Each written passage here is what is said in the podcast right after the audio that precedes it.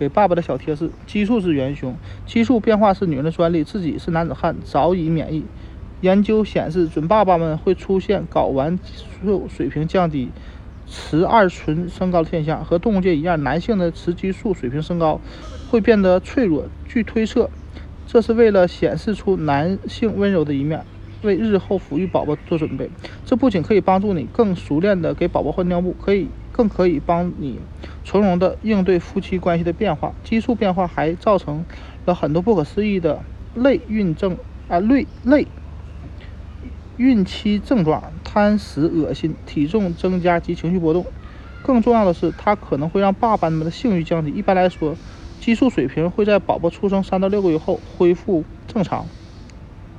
到这时候，类孕期症状就会告一段落，爸爸们也会恢复正常了。